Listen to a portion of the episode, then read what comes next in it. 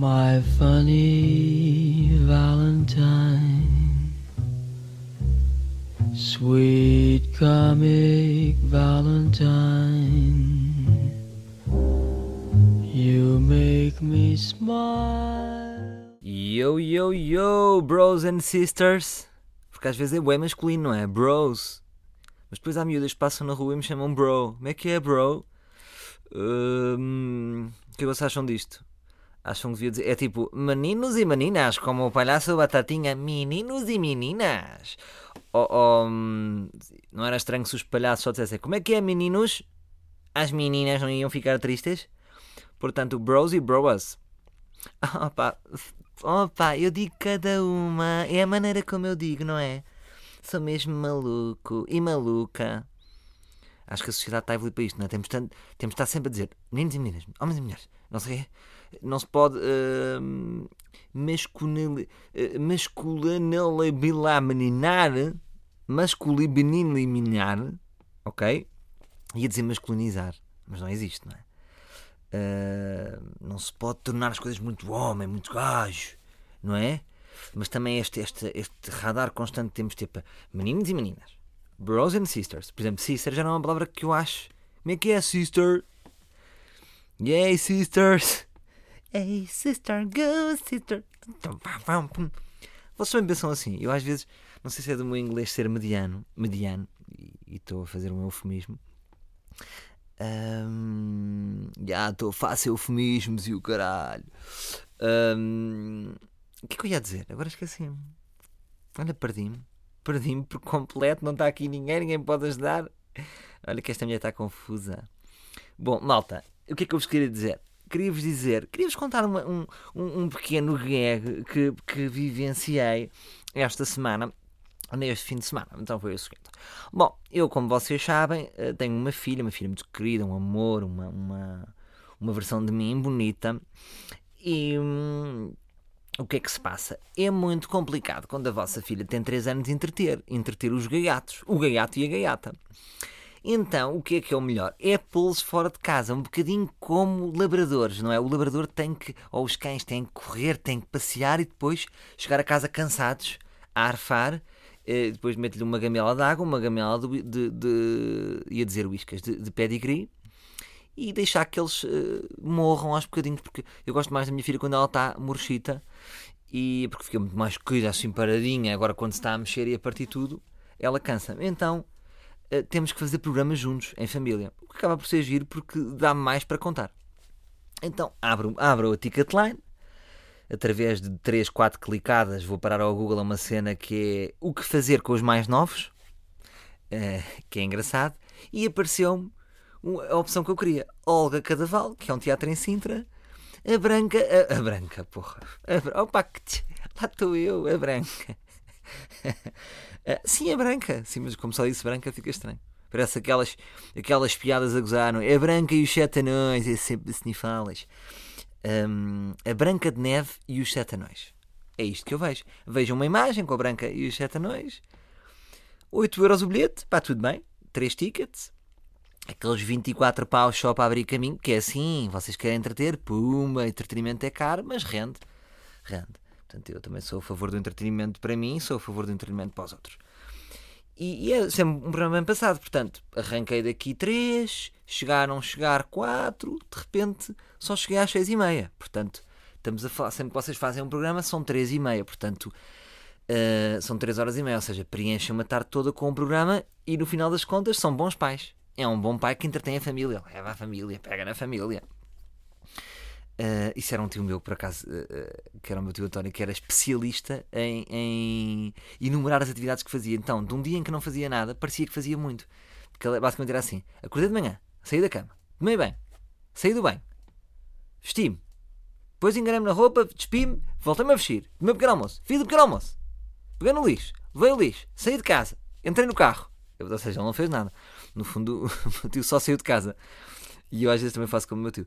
Portanto, uh, peguei. Uh, meti carrinho, não carrinho. Ela já não tem carrinho, mas pronto. Mas para, para apimentar esta história em termos de trabalho. Leva a minha família à Sintra. Virámos numa pastelaria muito agradável, onde uh, desfrutei de um magnífico pão de leite, que é um pão fofo. É vir que, que, agora tenho que alterar um bocadinho os conceitos uh, para a minha filha. Tive que dizer o que é que é pão de leite? É pão fofo. E é, não é? É o pão mais fo- a nível de fofo, é o pão mais fofo que existe. Também há aquele muito branco, não é? Que, que, que se derrete na boca, mas depois ficamos em contrapartida com a cara cheia de branca. Lá está. Estabelecendo um paralelismo com o título da história que estou a contar ao ouvinte do livro. E uh, tudo bem, entramos uh, no teatro, uh, mostramos os nossos bilhetes modernos, um, ticket line, e entra na sala. Entra na sala, está tudo bem. Montes de pais e filhos. Encontrei lá uma amiga minha do, do Liceu do Eiro. Ah, estás aqui. Ah, pá, pois é, ah, não sei o quê. E estávamos ali todos naquela palheta, uh, muitos putos, e há sempre uma sensação de cantinho, que é, imagina, quando vocês eh, têm a vossa família, não é? Como eu tenho, a minha mulher e a minha, e a minha filha, eh, às vezes há uma sensação de. pode haver uma sensação de solidão, não é? Tipo, as pequenas famílias, cada um com a sua. o que vai fazer, o que se vai entreter. E quando eu entrei naquela sala, tipo, imagina, estavam para aí 250 pessoas, 300 estava cheio, eh, vi montes de pessoas como eu, ou seja, mini famílias. Mini famílias, eu chamo a mim, ou seja, somos uma mini família porque só temos um filho, não é? Ahm, mas várias mini famílias, famílias, e, e no fundo havia ali uma alegria coletiva de malta, estamos todos ao mesmo, conseguimos, cada um lutou e estamos agora aqui com as nossas fams, entretidos, somos bons pais. Tudo bem, tudo a torcer para que corresse bem. E, eh, portanto, estava ali aquilo a meia luz, uns balõezinhos, e eu, pá, encantado, vou mostrar à minha filha pela primeira, pela primeira vez um teatro. O Teatro da Branca de Neve. E eu imagino a grande expectativa, como é que seria a Branca de Neve. Estive a estar toda a dizer, vai conhecer a Branca de Neve. E a Branca de Neve, como é que será a Branca de Neve? E os anões. E depois ela não sabia o que era a Branca de Neve, tipo, porque os putos agora já estão a ver Sarcásio com 3 anos. Não, porque ela vê, ela vê a roleta russa, é o que eu chamo. Tem o iPad na mão, pumba, sempre a ver tudo, em roleta russa. Não me julguem, ai, não se deve dar um iPad. Do, do iPad. Hum, porque ela diverte-se a ver. hum, Está a ver bué da merdas, que eu não sei ver. Às vezes, mas também às vezes pode estar a ver um chinês a cortar um braço de uma motosserra. Portanto, temos de estar ali perto do iPad, percebem? O iPad é uma espécie de piscina, tem que haver ali aquela cancela, que somos nós. Eh, porque é que da roleta russa, não é? Vai dar um vídeo, depois tem uns vídeos recomendados e já é ela que escolhe. E esta está a ver coisas sinistras. E, e temos que controlar. Devia, por acaso, devia dar para controlar isto. Não é? Devia haver tipo modo seguro, ativar roleta russa segura. Então, tudo o que ela pudesse escolher eh, eram coisas, conteúdos para, que, que fossem recomendadas para, para crianças, porque de repente vocês têm, que- têm que perceber. A nossa filha está com o iPad, vê um, um menino indiano cortar um braço com uma motosserra, fica- vai ficar traumatizada. Portanto, hum, não, não se trata de censurar o que ela vai ver. Hum, Trata-se de, de- de ativar a opção segura. Portanto, é, é, no fundo um método contraceptivo. Não é um método contraceptivo, é uma, uma rede de segurança. Pronto. Um método contraceptivo. Ridículo. E. E pronto, aí ela não sabia que era a Branca de Neve. Era isto para, para justificar. Pronto. Chegámos ao teatro, começa a peça. E começa a peça. E mal começa a peça. Eu reparo que é só os balões. E entram quatro marmanjos todos vestidos de preto. Bem-vindos à Branca de Neve. Atenção que esta Branca de Neve é especial. É a Branca de Neve em teatro de improviso. Estão a topar. Estão, estão a topar o que é que aqueles- marmanjos fizeram. Não há cá Branca de Neve para ninguém. Foi lá o que eu vi. Eram quatro homens vestidos de preto. Era um grupo de improviso. A fazer a Branca de Neve. Portanto, a minha filha não viu a Branca de Neve. Não há anões, não há nada. E eu fiquei fodido com os gajos. Fiquei fodido. Eles eram porreiros. Eram um gorducho que tinha piada. eh, Mas mais dos atores tinham piada. Um deles era o Mário Bomba. Mário Bomba, só vires isto, um abraço para ti. Vais-te rir também, claro. Conheço o Mário Bomba, que é um improvisador e um ator. E... Mas fiquei fodido com vocês, claro. Porque, ou seja, na Ticketline não me dizia que eu não ia ver máscaras e bonecos. Será que li mal? Depois fui ao site e no site dizia teatro de improviso. Na Ticketline era mais curto e eu pensei, também da minha inexperiência, nunca tinha levado a minha filha a uma peça infantil. E agora a pergunta que eu faço é isto: ou seja, todas as peças infantis ahm, são assim? De repente, não, afinal não é como vocês pensam. Afinal, são quatro adultos e vamos simular tudo. Depois as pessoas gostaram, ou seja, eu acho que também dizia lá maiores de 4, a minha filha tem 3 e eu levei à revelia que eu vivo no limite. Portanto, acho que quanto mais velhos Ahm, as pessoas são mais, porque se aquilo se assemelha, é, pá, é um teatro de improviso, como Comédia à la os Improváveis ou outros grupos que existem. E só que, pá, em relação a, a minha filha não tinha a expectativa que eu tinha, não era? Portanto, ela gostou porque batia palmas. Só que foi difícil ela estar concentrada porque, pá, não havia Branca de Neve, não havia máscaras, havia só quatro marmanjos a, a- a brincar ao faz de conta. Depois eram balões, tipo a Branca de Neve. É, o, o Raul é a Branca de Neve. Então, veste uma saia com balões. O espelho, o espelho meu, o espelho meu, o espelho era um balão. E eu, portanto, fiquei fodido. O que é que eu achei bom? Foi curtinho, 50 minutinhos. Ah, as pessoas gostaram, correu bem. Agora, já estou mais alerta. Portanto, agora estou a pensar em ver o Rei Leão. E agora aproveito até para, para falar com vocês, se vocês alguém sabem, que é ver ali o Rei Leão na malaposta. Agora, custa 6 euros. Alerta, o que é que isto quer dizer? Não há Rei Leão para ninguém, para não. Chego lá e... Olá, eu sou a senhora Milcar, sou um senhor que está com um livro e vou-vos contar a história do Rei Leão. Chupa! A mim já, já ninguém me apanha. Portanto, eu- o cá para mim tem a ver com o preço. 25 euros. É pá, já, já tem máscaras e há leões e... Portanto, ora, se tiverem recomendações para ir ver com a minha filha, agora coisas que sejam reais, realmente com bonecada. Porque acho que, que na idade dela é mais fixe do que quatro marmanjos ah, a fazer ah, improvisadamente a Branca de Neve. Mas pronto, eles estiveram bem e curti a onda deles, boa vibe, profissionais e pronto. Portanto, acho que é um conceito, também é giro. Eu é que não estava à espera. Gostaram desta história? Foi gira, foi gira. Foi giro. Eu, de facto, eh, eh, realmente as pessoas. Tá, e agora a tua filha vai-te dar bem material. E eu, não, não, eu não curto esses comediantes que faz piadas sobre filhos e não sei o quê, mas de facto, ela dá-me bom material porque é, é, é um novo ser que está a, que está a nascer e, e e nós somos privilegiados, não é? Quem é pai, porque está a assistir a tudo. Tudo, tipo chocolate a primeira vez, uma peça, um som e os olhos, como, como as crianças brilham ao novo. hum, é giro de certa forma nós, nós vamos ver tudo outra vez. Portanto, já foi uma peça infantil. Vou, vou, vou aprender coisas da escola. Vou, vou- olha, se calhar vou-me formar outra vez. Devia aproveitar a, a formação da minha filha para ser de facto uma pessoa educada, evoluída e bem ensinada. E pronto, tenho feito brincadeiras com ela. Agora, não sei se, se hum, enquanto pai posso às vezes falhar porque sou muito megalómano. Eu noto tudo o que faço com ela é o melhor do mundo. Agora vamos fazer a melhor torre do mundo. E tenho medo de estar a criar uma megalómana. Não, não- tipo, não faz. Agora vamos ter só um quintal em Lego. Agora a nossa brincadeira é fazer a maior torre do mundo. E estamos há, há semanas sempre a fazer torres maiores. E depois eu tiro fotografias, que é sempre a torre maior que ela. Uh, a minha pergunta é: será que estou a criar a Vale Azevedo? Percebem? Não devia ter. uh, Porque isto, criar uma pessoa é muito difícil, percebem? Eu acho que estou- a ser. Estou a ser um grande pai, criar a torre do mundo. E depois é tipo: meu pai, como de 15 anos. Foram 15 anos a dar-me sempre a noção das grandezas e que tu tinha que ser o maior. E eu agora quero ser uma pessoa simples e não convivo bem com este complexo. Saber que ele tem a expectativa de mim que eu seja a melhor. É fodido, é fodido educar. É fodido educar. Bom, outro tema, passando para outro tema, que eu passo temas. Que é, estou muito numa cena agora, estou numa fase. Estou numa fase, já. Os egocêntricos estão sempre em fases, não é? Tipo, estou numa fase, pá, agora estou numa fase. Estou numa fase, estás a ver? E que é, deixo tudo a meio. Tudo o que é comida e bebida deixo a meio. Porque eu acho que acabar as coisas está muito sobrevalorizado. Tipo, pacote de pipocas, tem que acabar o pacote.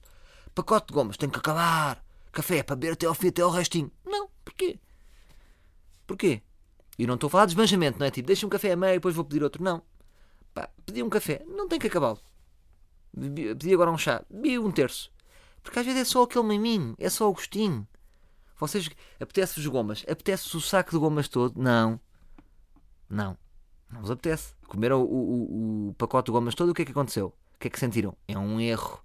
É um erro. Vocês querem só o gostinho. E nós na vida é muito isso. Temos um bocadinho. Por exemplo, os, os chefes de cozinha que são muito sofisticados, quando eles estão a cozinhar, comem tudo. É pá, estou a cozinhar cabrito, então vou comer cabrito todo. Não, fazem só aqueles. Não é? Metem as colheres e dão uma, uma picadinha. E no fundo é isso, percebem? Às vezes só queremos o, aquele quentinho, aquele gostinho e não tudo, não é preciso ser tudo. Por falar em ser tudo, links ao calhas, links ao calhas, links ao calhas. Por acaso é uma boa maneira de fazer links. Até de levar isto para o meu stand-up. Por falar em. E, e não falei nada, estás a ver? Imaginem, estou a falar de carros elétricos e de repente digo assim: por falar em idosos, hum, giro, não é? Olha, vou fazer este miminho. Só os livros é que sabem, está bem? Fica aquele miminho. É giro quando agora nos meus espetáculos, tipo, quem é que é livre? E há sempre, a malta bate sempre, quem é livre fica sempre bem contente por, por revelar-se. Agora não se esqueçam, há sempre aquele secretismo da nossa parte. Tipo, é sobre aquele cumprimento, já, eu sei que tu sabes, estamos na nossa.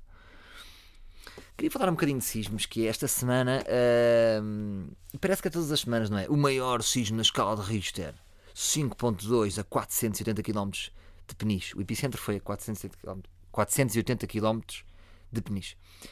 Agora, o que eu vos pergunto é: há aqui uma relação entre os portugueses e os sismos um bocado marada, não é? Um bocado sadomaso. Eu sinto que nós estamos a desejar um sismo. Não sentem isso? Nós crescemos com isto, fomos educados, livros de histórias, o grande terremoto de 1755, e crescemos logo. Logo, na altura, nos ensinaram que há uma grande probabilidade de voltar a acontecer. Então nós vivemos com esse medo. Portanto, sempre que há uma notícia de sismo, eu acho que isto é uma notícia que interessa muito aos portugueses. Por exemplo, tufão, já não ligamos. Não é? Vem um tufão, e há.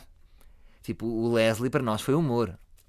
Humor, não é? Tipo, amigos, amigos meus que não iam jantar, é pá, não vão jantar por causa do Leslie. E nós, tipo, pussy. Estás a ver? Nós não, não respeitamos e depois vinha um furacão e partia mesmo tudo. Porque nós não temos o medo de furacão. Agora, de sismo, temos medo de sismo. Porque o sismo teve impacto na sociedade. Por exemplo, onde eu moro, há uma expressão que é o Res Veste Campo de. Há muitas expressões que são relacionadas com o sismo. Sabem o que é que quer dizer Res Veste Campo de? Não sabem, se não sou eu.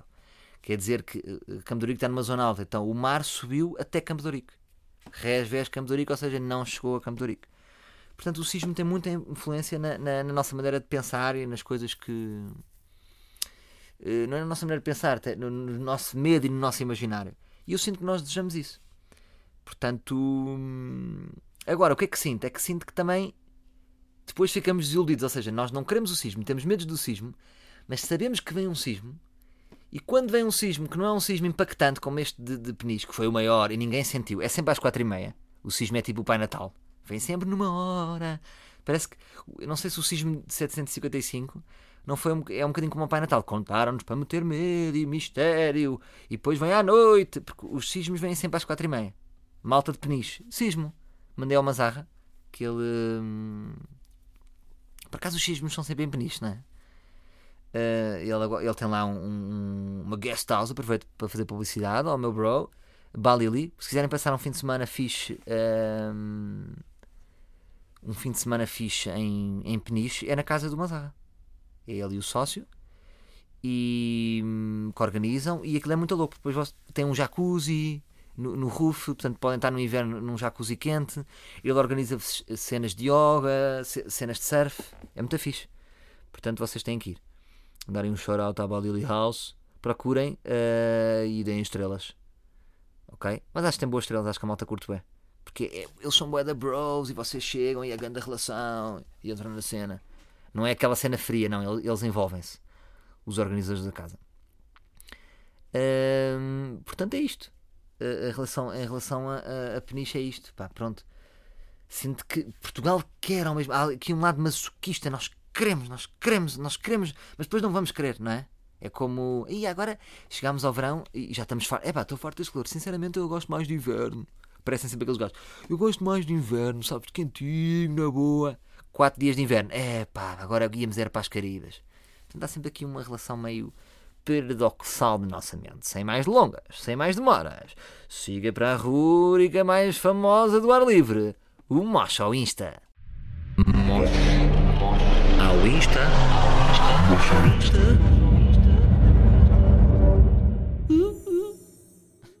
Sisters Uh, estranho dizer só Sisters, não é?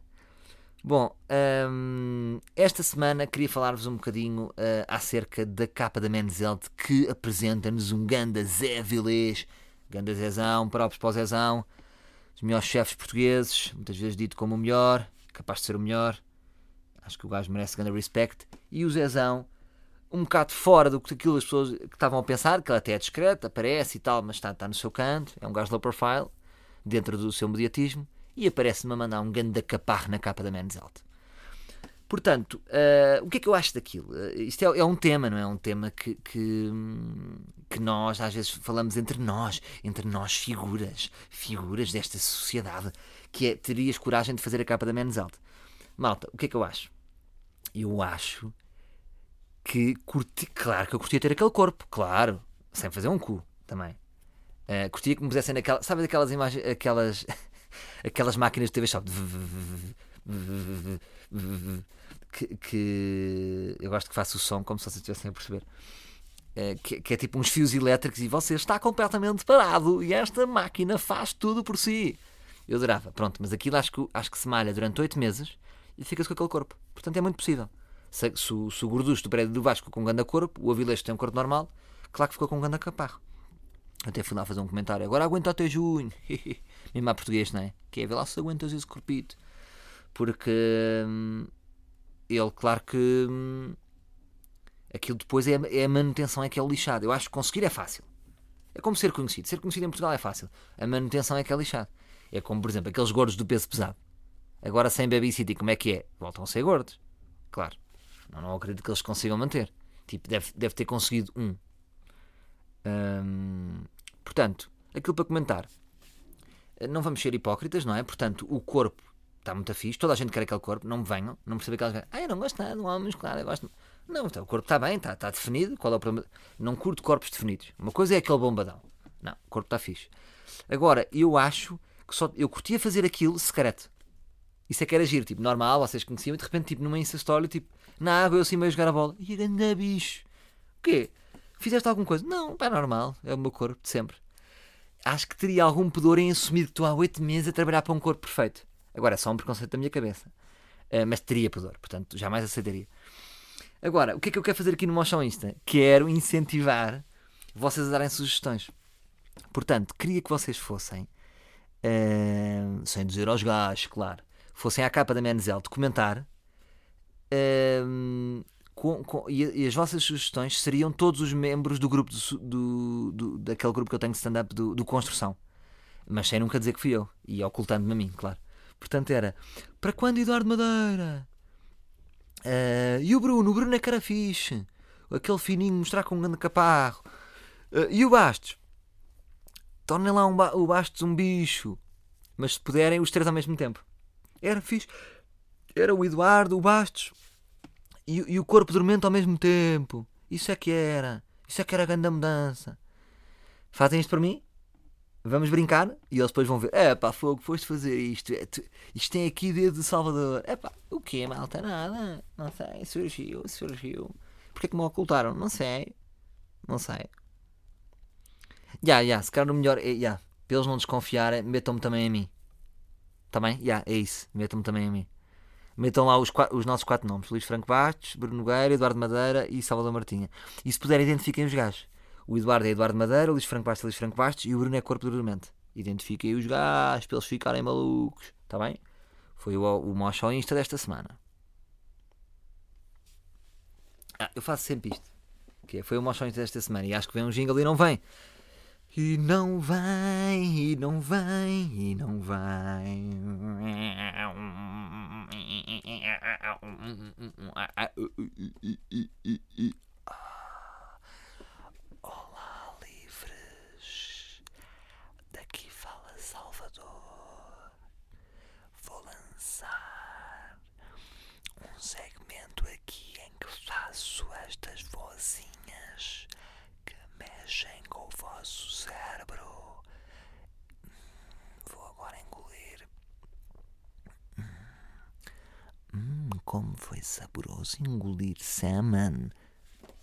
Estraguei, estraguei, não tenho maturidade para isto, não tenho maturidade para isto.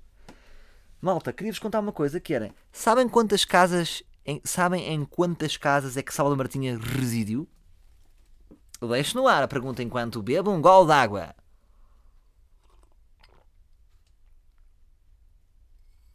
Água é vida. Malta, eu morei em 13 casas. Queria fazer aqui um. Ou seja, uma viagem pelas minhas, pelas minhas 13 casas. Portanto, do 1, dos 0 aos 9 anos, morei em Oeiras. Portanto, dos 0 aos 9 anos, morei nas Palmeiras, em Oeiras. Um, e não, não, ou seja, eu desses 9 anos, eu não sei o que é que se passou comigo, não tenho assim grandes memórias. Um, não me lembro bem, lembro-me de, de, ter feito um amigo com 7 anos que era o Nuno Reis que é dos meus grandes amigos, porque as nossas irmãs, eh, a minha irmã Marta e a irmã dela, a Patrícia, eram amigas e um dia, na catequese, eh, elas forçaram a nossa amizade e ainda bem porque até hoje somos dos melhores amigos de sempre. E, e esse amigo depois foi muito marcante na minha vida, o Reis, porque foi o Reis que me apresentou ao meu grupo de amigos do Eras, posteriormente, percebem? Porque eu fiz aquele amiguinho até aos 9 anos e depois arranco e, e- e como cigano e ando a percorrer o, o país, já vos vou dizer. Mas fiquei sempre com aquele amigo ali. Portanto, esse amigo, mais tarde, na minha adolescência, foi fundamental porque ele apresentou-me. Ou seja, eu abandonei-o, ele fez os bros, eh, teve a construir, a escolher a dedo, e depois aos 16 eu volto para aquele grupo e, e- e- e- e construímos o, o nosso grupo de bros. Ahm, mas pronto, dos 0 aos 9 morei em Oeiras. Depois os meus pais separaram-se, foi aos 9. A minha mãe um dia levou-me ali ao casino Estoril e disse: Os pais vão se separar. E deu-me um G.I. Joe. E o que é confuso, não é? Portanto, era suposto eu estar triste, mas fiquei contente pelo G.I. Joe. Portanto, eh, chama-se manipular. chama-se manipular crianças e resultou, porque, ou seja, eu não sabia se devia ficar triste ou contente. Hum, mais depois, a minha mãe, exatamente, fomos morar para Lisboa para onde? Para o Lumiar. Residir no Lumiar. A minha primeira casa em Lisboa foi Lumiar. Onde fiquei, onde fui para, para um colégio, que era o Colégio Valsacina. E, e fiquei lá do quinto ao sexto ano, nessa casa. Portanto, eu, eu vejo muitas épocas pelo quinto sexto ano, é engraçado. Uh, morei no Lumiar, nessa o que é que eu me lembro dessa casa? Lembro-me que havia uma pastelaria chamada Tornedó. Ou Ternó. Tornó ou Tornedó, eu acho que era Ternó. E o Ternó era fixe porque era, foi a primeira vez que eu tive contacto com aquelas coisas que havia a caixinha, eles davam um tiquê e depois podíamos comer ilimitado. E era só escolher e eles apontavam na coisa e depois é que tínhamos que pagar. E eu achei aquilo muito moderno, que eu vinha do Eiras e eles já tinham a cena. Uh, achei moderno, mas sempre fui contra isso. Eu gosto mais das pastelarias que não têm aquela caixinha à porta e que me dão um cartão. Uh, gosto mais das, das sem organização. Porque é mais fácil porque posso manipular e tornar mais rápido. Quando eu tenho que criar, entrar nas regras dos outros, sou mais um. Percebem? No sistema. Por isso é que eu acho se calhar o sistema de dar um cartão acaba por funcionar melhor para a casa. O que é que vocês acham? Só que o que é que me interessa a mim? Se, se vou ter que demorar uh, esperar mais tempo. Oh, Salvador, não sejas assim, então tu és, és um ser individual um ser coletivo. É verdade, tem razão. Uh, pronto, lembro-me dessa, dessa casa. Lembro-me de ser estúpido porque havia um colégio ao lado que era São João de Brito. Porque é que me obrigaram a ir para a Valsacina? Devia ser mais barato para pouparem. Uh, Mas ainda bem que São João de Brito era muito mais pesado também, não era? É muito mais uh, Igreja Católica e a Valsacina era leve, não tinha isso tudo. Portanto, no fundo agradeço. Se calhar foi isso. Os meus pais pensam nas merdas. Uh, Lembro-me dessa casa que a minha irmã, não sei porquê, que a minha irmã era, era muito gira, uh, foi capa da Bravo, porque tinha um cabelo muito giro, então surgiu a possibilidade, ela foi capa da Bravo, não me perguntem porquê. Aquelas produções teen, estão a ver? São as memórias que eu tenho. Uh, Lembro-me de ter apanhado a minha irmã a fumar, e ela mentiu-me, dizia que não fumava, e disse: Tu fumas, Marta, como se fosse, uh, como se ela desse no cavalo. E lembro-me de uma partida que ela me fez, que até hoje nos rimos, que foi o seguinte: o que é que ela fazia? Eh, eu, quando era puto, estava a, tomar, ta- estava a tomar banho de imersão e devo ter posto shampoo a mais. E quando vocês põem shampoo a mais, o cabelo faz. E o meu cabelo estava a guinchar imenso. E eu chamei, Marta, o meu cabelo está a guinchar imenso. E ela, o quê? O cabelo está a guinchar. E começou tipo a chorar, a fazer um grande acting, que ela tem um bom jeito de acting, a dizer que o meu cabelo ia cair todo. Mas para dizer para não contarmos nada à mãe, que íamos manter aquilo entre nós. Pá, ela fazia-me 30 por uma linha fazia merdas tipo. Isto tudo nesta casa de Lumiar. Fazia merdas tipo. Eram uh, 8h20 e eu tinha que ir para a cama às, no, às, às 11 Imagina. E ela dizia: Tuca, já é meia-noite. Que a minha irmã chamava-me Tuca. E eu, a sério, ih, só mais 5 minutos. Tá bem. E eu, ih, obrigado, maninha. Porque eu não sabia ver as horas. Em puto. E hum, então ia para a cama 3 horas mais cedo e ela chamava os amigos. Pena fumar ganas e tabaco uh, histórias giras do Lumiar. Depois fomos para, o- para o bairro de São Miguel, que fica ali perto da Avenida de Roma, e foi a casa que eu mais curti. Porque era uma casa grande, eu tínhamos um pequeno pátio onde tivemos um cão rafeiro, que era um molotov, que de repente começou-nos a morder e a minha mãe teve que devolver. Tipo, todos os dias mordia-nos. E tivemos que ir uh, abandoná-lo numa floresta. Não, não, não foi nada. A minha mãe foi pô-lo num canil, mas ele estava-nos a morder, já viram?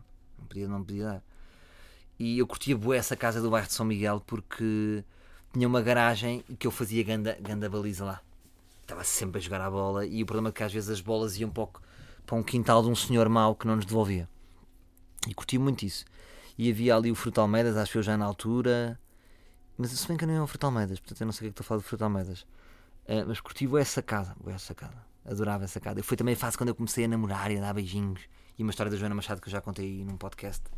Uh, depois saí e fui para o Largo da Graça. A minha mãe era sempre cada ano, cada casa. Largo da Graça. Uh, curti o Largo da Graça. Espera aí, desculpa.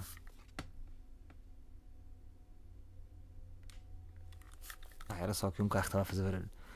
Uh, o Largo da Graça curti também, também era uma casa fixe. Qual era a vantagem do, do, do Largo da Graça? Ah, já sei, tinha um mirador da Graça, estão a ver? E era porreiro, jogava ali à bola também. Uma vez parti o pé porque dei num, num pontapé num calhau. E fazíamos balizinhas ali dois para dois na igreja. Era giro porque havia mais miúdos de rua, então o meu futebol ganhou ali um lado de rua, lado de Quaresma, menino favelado ali na rua, porque havia betinhos e mitras ali, então e eu aparecia lá, mas eu não tinha medo. Eu, para jogar a bola não tinha medo. Porque o futebol tem isso, vocês conseguem ganhar um respect de rua, tipo betinho, podiam-me assaltar, vamos jogar a bola, jogo melhor que eles, respect. Estão a ver? É como se eu fosse forte sem ser. E o que é que acontecia aí? Era giro, porque esse prédio não morava, muitas vezes era alugado para fazer anúncios. A fachada era muito fixe. Então, imagina, pelo menos três vezes que eu estive naquela casa havia anúncios e eu adorava. Estava a janela a espreitar tudo e assim um certo fascínio pela televisão. Tipo, achava, vão gravar um anúncio. Porque a minha mãe também me tocou assim. Às vezes estou, estou a dizer que fui megalómano com a minha filha, tipo, a maior torre do mundo. E acho que foi o que a minha mãe passou para mim. É sempre a ideia das grandezas. Vem filmar um anúncio. E sempre me, me, me fez muito respeitar e admirar muito as artes e, e a televisão e essas coisas. Uh, e, e, se calhar não foi para casa que eu fui para esta profissão. E uh, acho que a minha primeira aparição televisiva foi justamente no Lar da Graça. Porquê, malta? Porquê? Porque uh, o que é que se passou aí? Foi.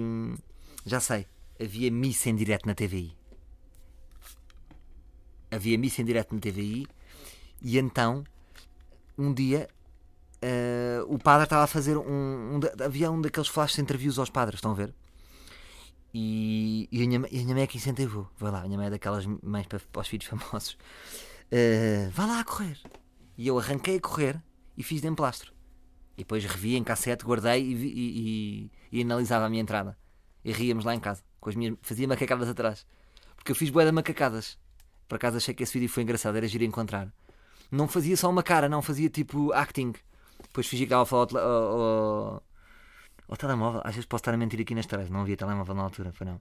Mas lembro-me de ter feito uma macacada tipo. macacadas engraçadas de aparecer e desaparecer. E gostei muito dessa casa. Pronto, mas, e, mas tinha um medo que era ao lado desse prédio havia um café e, e, e, e alguém me disse assim: O senhor daquele café tem sida. E eu tinha imenso medo de ir àquele café. E um dia fui lá comprar uma água e cortei a respiração. Vejam lá como é que eu era puto estúpido. Está ali um senhor com sida. Então fui, fui comprar a água sempre sem respirar. Água, por favor. Fresco ou natural? Quando vocês estão a cortar a respiração, esta pergunta ainda é pior. Fresco ou natural? Hum.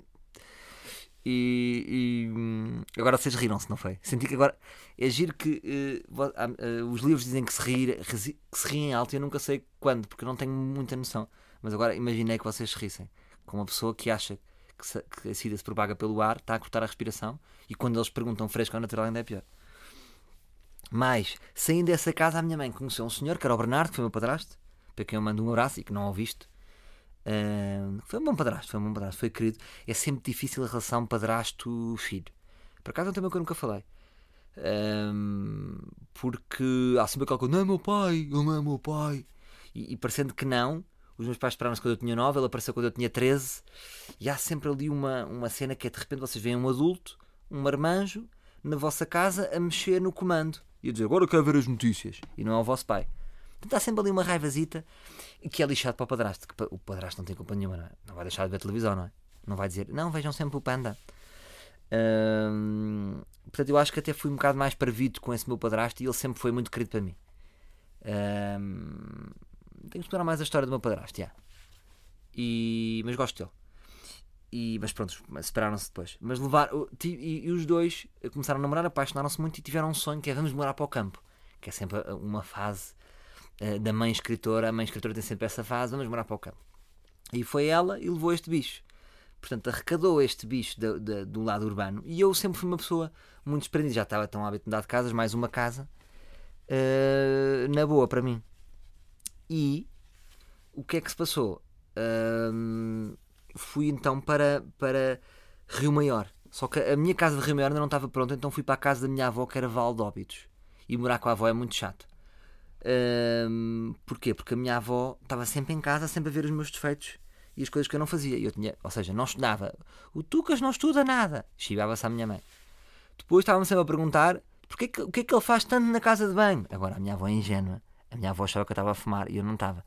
Eh, Relembro que tenho 13 anos. O é que eu estava a fazer na casa de banho? Não sei, não sei. Deixe no ar. O que é que eu fazia? e minha avó, ele fuma, ele fuma. Não fumava nada. Mas estava sempre na casa de banho, este maroto, a fazer das dele, a ser, a ser juvenil. então morava com a minha avó que me fazia a vida negra mas ao mesmo tempo aprendi algumas coisas com a minha avó. Primeiro, a minha avó tinha muita graça. Acho que a minha avó era, tinha assim um humor mean, sabem, de mau, mauzinho, mas acho que foi a graça dela que passou para toda a família porque tinha sempre uma, uma na ponta da língua. E obrigava-me a fazer gins. E foi daí que veio o meu gosto do gin, porque eu desde os 13 anos me habituei a fazer gins. Fui eu que introduzi, fui eu que introduzi o gin em Portugal. Não, estou a brincar, mas no meu grupo de amigos fui eu porque eu bebia deste puto e às vezes bebia golinhos e aquilo era bom. Porque todas as bebidas, o gin com limão, se vocês forem a ver mesmo para um puto, é uma bebida que entra bem. Uh, bem feita, e depois podem controlar a quantidade de limão e de, de, de Schweppes. E a minha avó era do tempo do Gordons, dizia-me sempre: dois dedos. Todos os dias repetia, era um bocado tipo o verde, verde código verde. Chegava ali às seis e meia: Tucas, faz-me um gin. Dois dedos. Dizia todos os dias isto. E vezes já brincava: Avó, é quatro dedos, não é? É, é, é um punho. Não, não, dois. Ah, desculpa. é E, e pronto, era sempre dois dedos, com limão, copo alto, que a minha avó gostava. E ora, foi ali que vi a, casa da minha avó tinha piscina, nunca usei a piscina. Acreditam? Aquelas coisas que nós temos é como uma mesa de snooker. Por exemplo, vocês gostam de snooker, não comprem uma mesa de snooker, nunca vão jogar, não rende. Só, só pagam a mesa de snooker eh, com o vosso jogar a 12 anos. É como a piscina. Nunca fui à piscina. Não me perguntem porquê. Quando está lá, é tipo, é tudo muito facilitado. É um bocadinho como o. Não, não sei, não, não vou dizer isto. Ahm, ia dizer como o sexo anal, pá. Agora também não posso estar a censurar. Ia dizer, era o que eu ia dizer.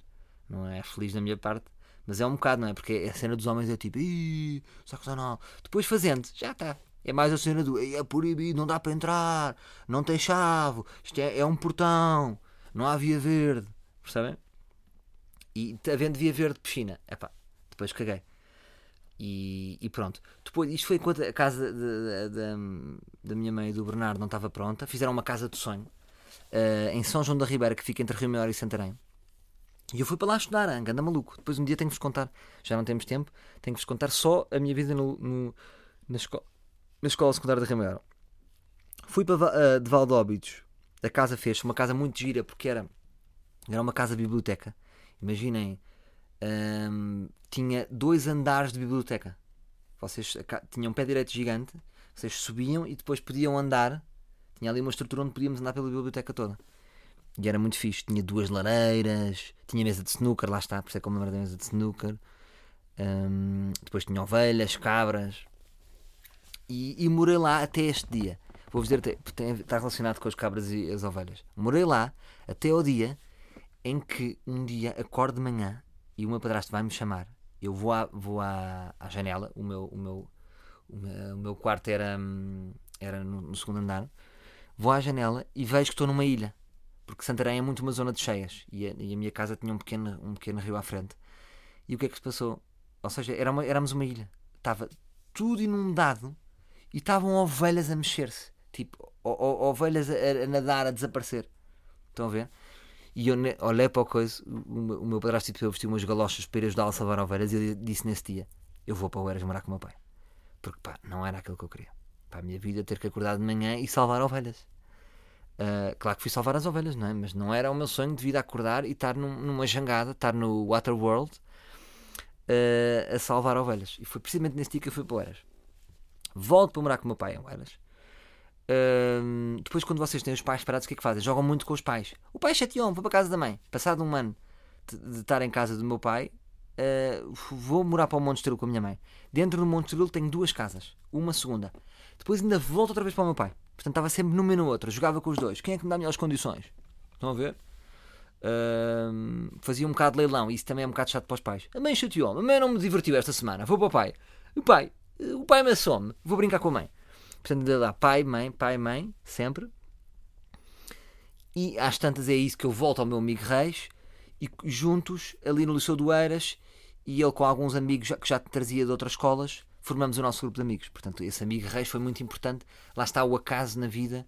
Se as nossas irmãs não estivessem apresentado, eu se calhar de repente não estava neste grupo de amigos. Acho que foi esse momento-chave. É sempre vir ver hum, as nossas relações. Há sempre uma árvore genealógica. Porque é que tu conheces este e aquele amigo? E há sempre um momento-chave. Portanto, eh, o momento-chave para eu ter o grupo de amigos que tenho hoje é sem dúvida o meu amigo uh, Nuno Reis. Bom, fiquem em Oeiras, uh, onde tenho lá uma namorada que, que- onde tenho lá uma namorada, isto é já quando um gajo acabou relações, já é tipo onde tinha lá um cabido. Uh, uma namorada durante 10 anos que eu tive e que depois casámos e não sei o quê. E, e saí, ou seja, saí de lá para. Não, não, não, estou a mentir, meu. Enganei-me. Eu do Oeiras saio para ir morar com amigos. Exatamente, que até eu estava. Acabámos, sabes, aquelas relações que acabam. Ahm, mas depois voltei, mas acabámos e fomos morar com os meus amigos para o Lumiar, curiosamente. Porque a minha mãe arranjou-nos uma casa, tipo um T5 gigante por um bom valor. Olha, imagina, na altura era aí mil paus. Nós tínhamos um T5 por mil paus. Portanto, vejam o tamanho da casa. Agora aquela casa é para aí dois mil e tal euros. Uma casa que era uma. Pá, surgiu a oportunidade, forcei os meus amigos, eu, o Barosa, o Reis e o Semedo, que depois não queria ir. O sabem aquele amigo que queria ir e depois no último dia cortou-se? Que era tipo, bora Semedo, estamos aqui a assinar um contrato. Não, depois vamos isso para a semana. Como assim, Semedo? Não, não, não, não. Então eu acho que fomos nós que o obrigámos a ir porque ele não queria ir. É um conas. Mas depois, claro, gostou. E foi bom também para ele porque ele era muito menino da mamãe e ali ganhou umas, ganhou umas boas ferramentas. E pronto, morámos um ano no Lumiar, foi muito fixe. Agora, eu estraguei tudo. Sou sempre eu que estraga tudo. Porquê? Porque entretanto voltei para a minha namorada e decidimos ir morar juntos. São conas de sabão. Erro. Se voltasse atrás no tempo, devia ter continuado a morar naquela casa. Mas pronto, foi foi na altura, era, era aquilo em que eu acreditava. E então interrompi o sonho de meninos. Pá, que era, tínhamos 24, 25, estávamos a morar sozinhos. À grande. À grande não, eu tinha muitas dificuldades de dinheiro porque eu só ganhava 500 euros na altura, que era eu só, o meu único ganho era escrever para o Jornal Record, e com 500 euros a renda era 250 euros, pá, não tinha muito, percebem? Portanto, comia lasanhas e, e- e merda. No fundo, eu comia merda. E as namoradas dos meus amigos tinham pena de mim. Diziam: Ó Salvador, não queres aqui uma salada? Ahm, Pronto, esse também foi um dos problemas da nossa casa. Tínhamos todos namorado às tantas, pá. Para quê? Não fazia sentido. Devíamos estar lá solteirões a aproveitar ao máximo, mas ainda curtimos. Uh, ainda fizemos lá umas festas. Pronto, saio do Lumiar, vou morar para Algés. Em Algés tenho uma, uma casa gira, uh, com pinta, com uma grande varanda, que eu chegava a fazer uns vídeos, vocês me acompanham, lembram-se que eu tinha, às vezes fazia uns vídeos com uma vista do caraças sobre Lisboa. Mudo para a segunda casa em Algés. Venho para Campo, venho para Campo de Ourique. Tenho uma casa em Campo de Ourique, mínima, que curiosamente a, a minha mulher é do Porto, foi, foi a casa em que eu fui, a nossa primeira casa em, em Lisboa, em Campo de Ourique. E as casas em Campo de Ourique são muito pequeninas. Mas para Campo de Ourique era ótimo, pá, tudo toda renovada e não sei o quê. Agora, trazer os meus sogros do, do Porto a verem a casa, parecia que a filha estava com um gajo do bairro do Aleixo. A cara de desilusão deles, pensando, ah, minha filha andou a estudar para isto. Porque para uma pessoa de Lisboa, toda a gente via que é uma boa casa. Para uma pessoa do Porto, que eles têm todos casas e moram em T8 e T16 e T infinitos, aquilo era, a filha estava no bairro do Aleixo. Mas pronto, depois os meus sogros perceberam também como é que era a realidade de Lisboa e de repente me mudei para a casa onde estou hoje, que é uma casa muito gira, uh, em Campos Ourique. Portanto, malta, foi esta as minhas casas. Uh, foi esta a minha vida. Portanto, eu estou muito pronto a mudar. Eu, por exemplo, um dia vejo-me morar no Porto. Acreditam? Vejo-me. Daqui a 3, 4 anos, não sei se não gostaria de morar no Porto. Porque temos lá uma casa boa, muito mais fixe do que alguma vez nós poderíamos ter aqui. Uh, tenho ali o apoio dos meus sogros. Não digo que não. E acho que cada vez mais o trabalho é completamente globalizado. Portanto, tipo, ai, o Porto é 2 horas de Lisboa. Pá, eu até vos digo, na minha tour, a maior parte dos meus espetáculos são de Leiria para cima. Uh, é um bocado como na primeira liga de futebol. a maior parte das equipas são do norte. Ou seja, eh, Lisboa é um grande polo urbano, depois Alentejo é, é aquele deserto. Né? Eu tenho dois espetáculos no Alentejo, um em Porto Alegre e em Beja, tenho dois no Algarve e o resto é tudo para cima. Guimarães, Bragas, Ceias, Castelo Branco, Coimbra, tudo. Coimbra é centro, mas percebem o que eu estou a dizer, não é? Vejo-me, eu gosto de mudar. Porque acho que a mudança. Hum, não sei que vos diga, não sei. Agora ia dizer uma frase ao calhas, não é? A mudança uh, uh, faz com que nós uh, não nos habituemos a estar na nossa. Não, não sei. Não sei, eu gosto de mudar. Pronto, é isto. Sem grandes explicações. Malta, vou ter que beber água. Vou ter que beber água e vocês ouçam aí o jingle do Ele Reagiu.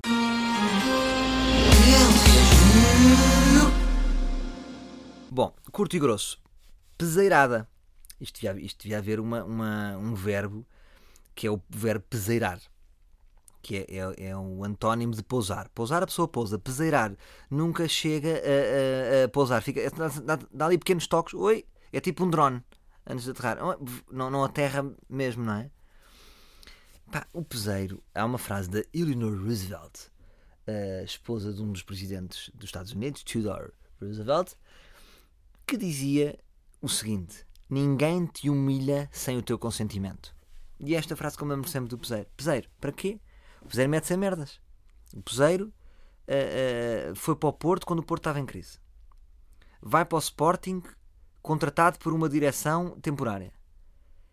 E começa logo a ver que o presidente. Uh, ou seja, se, se, vocês aceitavam ir para um clube em que quem está a contratar é uma direção temporária? Epá, não sei se aceitava. Não sei se aceitava. Porque há um risco enorme de dar merda. Portanto, o peseiro não pode ficar surpreendido. Pode ficar triste, pode ficar magoado, pode achar que ainda ia dar a volta porque estamos a dois pontos do primeiro e estamos em quarto. Mas é sempre isto, Sporting. Estamos a dois pontos do primeiro em quarto, mas sempre pequenas concessões no nosso raciocínio que temos que fazer para dizer: não, Sporting está na merda. Perdeu três vezes. Porra, estamos em, em final de outubro, já perdemos três, três vezes. Um, uma para a taça, uma para o campeonato, uma para para. Acho que até perdemos quatro vezes, não sei. Então perdemos com o Braga, perdemos com o Arsenal, perdemos com o Estoril e perdemos com o Portimonense. Não, perdemos com o Portimonense 4-2. Portanto, o que é que eu acho? Uh, eu não, vocês sabem que eu não gosto muito de falar de futebol, mas é interessante, não é? Porque é um, é um, um treinador que está constantemente a ser humilhado. E eu acho que ele até é um gajo porreiro. Vou ser sincero, não acho que seja tão mau. Acho é que se calhar até um certo ponto ele até é corajoso, porque ele está sempre a pôr em situações que ninguém se mete. Epá, quem é que queria vir para o Sporting naquelas condições? E ele foi corajoso, mas depois fodem-no. Isto é tudo muito bonito e ah, sou muito corajoso. Foi fodido. Pronto. Agora, foi fodido parcialmente, malta, porque ele, o, o peseiro, se vocês virem, ele, ele é rico. Vocês já viram que, que ele, com, com isto, ele consegue é não ter que trabalhar um ano e recebe o ano inteiro. Ele, ui, trabalha 3 meses por Ele, com 3 meses por ano, é despedido e ganha o ano. Portanto, eh, é estranho porque estes contratos do futebol é um negócio. Uh, ah, a vida dos treinadores é muito difícil. Está bem, pronto. Se o Mourinho agora for despedido, fica rico. Pronto, nem todos são Mourinhos, mas já neste patamar, pá, os gajos fazem grandes businesses. Oh, pois é, perdi. Então dá lá, dá lá então todo o meu salário até ao final do contrato. Portanto, o que eu acho? Acho que o Peseiro põe-se a jeito.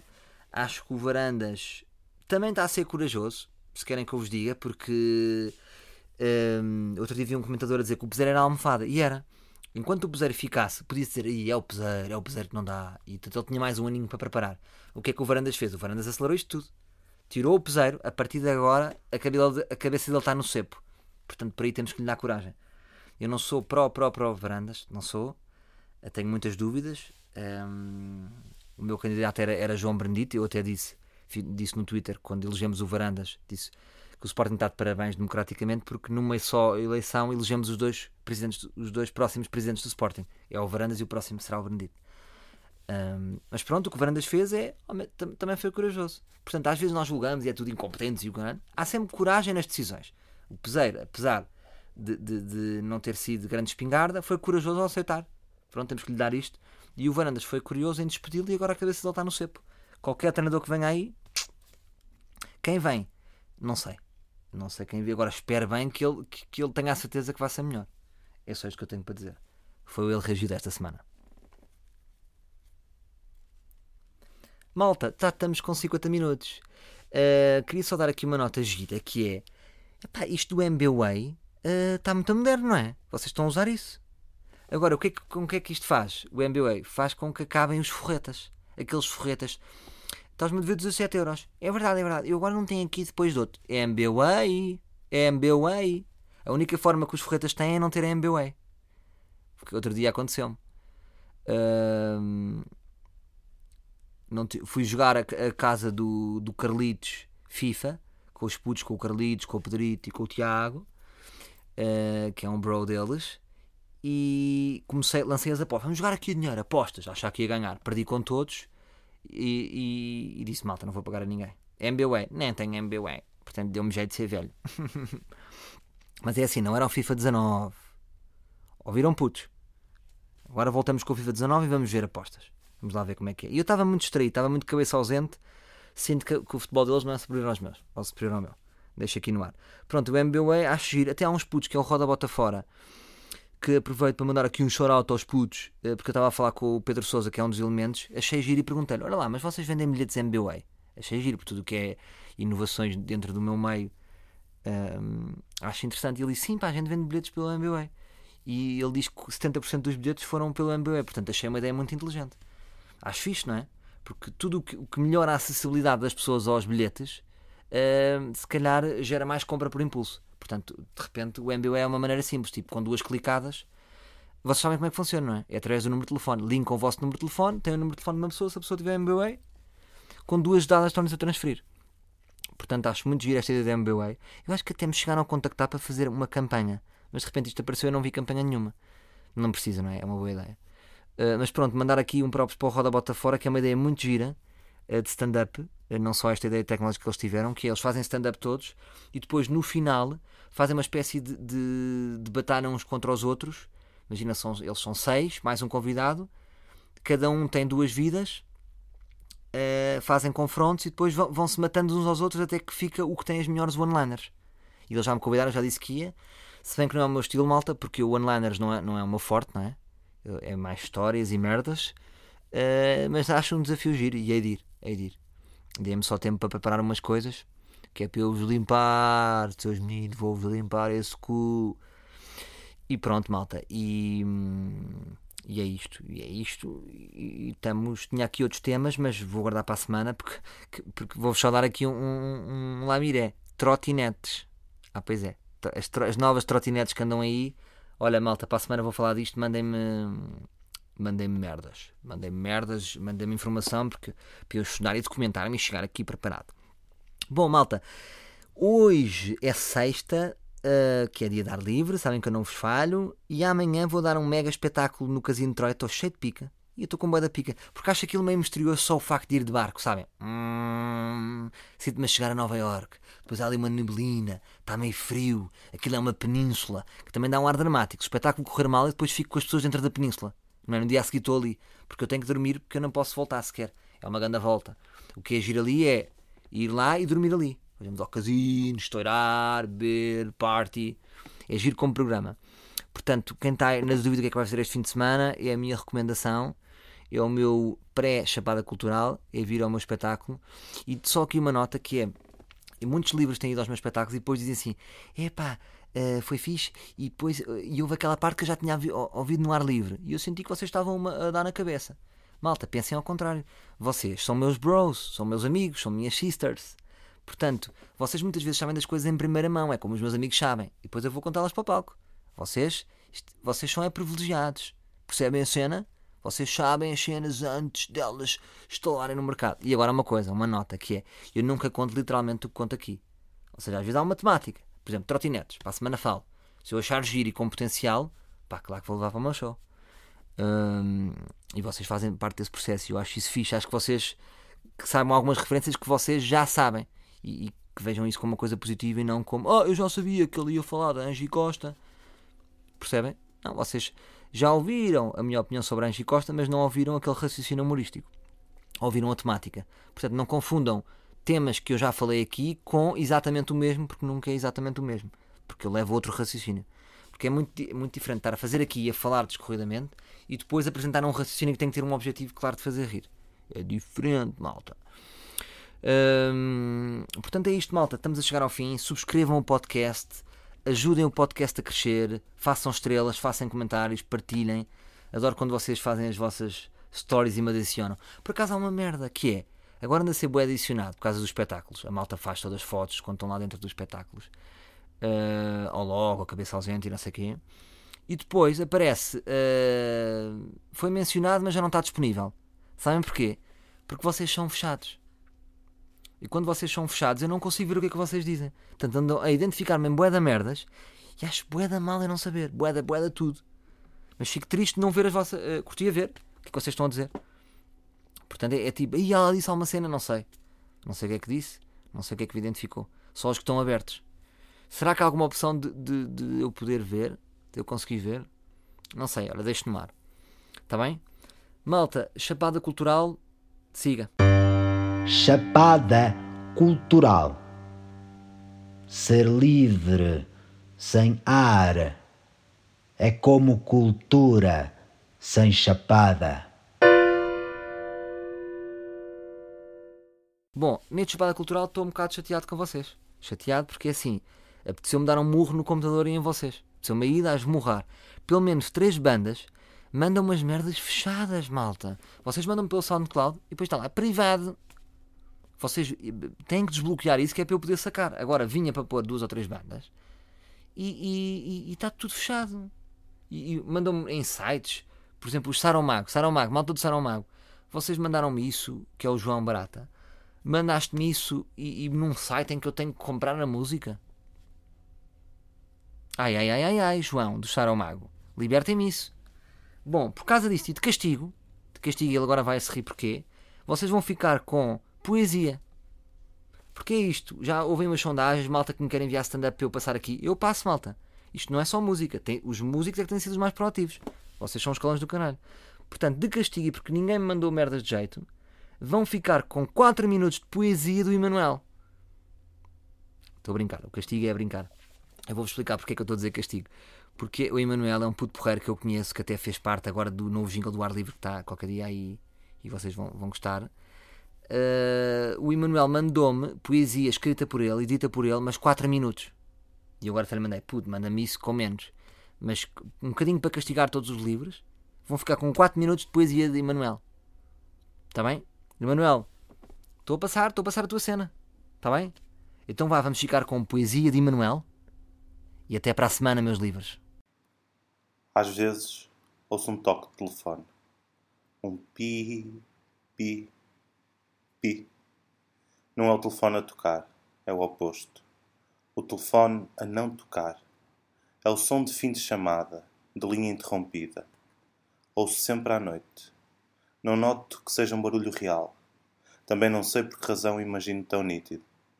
Talvez seja o barulho da solidão. De me acomodar a estar só, já imagino a inexistência da comunicação. A semiótica funciona bem. Pego no sofá, arrasto, sento-me, limpo-me transferindo o suor da testa para o meu pulso. Olho para ele e penso como reluziria se a luz estivesse ligada. Mal vir o pensamento surge o ti. A impossibilidade de comunicar. Estou, de facto, só nesta divisão da casa. Até quero estar só. Mas algo me passa a ideia. Estás só, mas mesmo que quisesses não estar, não poderias ligar a ninguém. Absurdo. Como se precisássemos de telefone para deixar de estar sós. Já ninguém diz telefone, pois não? As pessoas ainda costumam ligar umas às outras? Estou perto da televisão. Mais perto de mim, no móvel onde está a televisão, repousa um saco de cocaína. O bom de estar só nesta divisão da casa é que poderei cheirá-lo sem que ninguém se aperceba que o fiz. Ainda fazem isso? Cheirar por cheirar? Para que ninguém veja? Na internet, há quem não diga net, já nada me fascina a esta hora. São três da manhã. Da matina. Vá, três da manhã, pronto. Já não há barulho do telefone. Agora sim, estou só. Aquele ruído sinaliza a impossibilidade de comunicar, mas, paradoxalmente, a única coisa que me acompanha nestas noites. Disparar também é paradoxo. Disparar é atirar. Diz parar é dizer para não avançar. Se não se disser para parar, deixa de ser paradoxo. Nunca falei a ninguém deste som. Não que pensem que sou maluco. Ora é essa, menino. Não diga uma palavra dessas. Qual maluco qualquer. Ainda usam diálogos interiores, imaginários nos entrefolhos de fluxo de consciência? Não creio. Agora só querem ir à América do Sul gabar-se traduções. Estes McDonald's literários acham-se os donos da língua. Estar só é não sentir o tempo.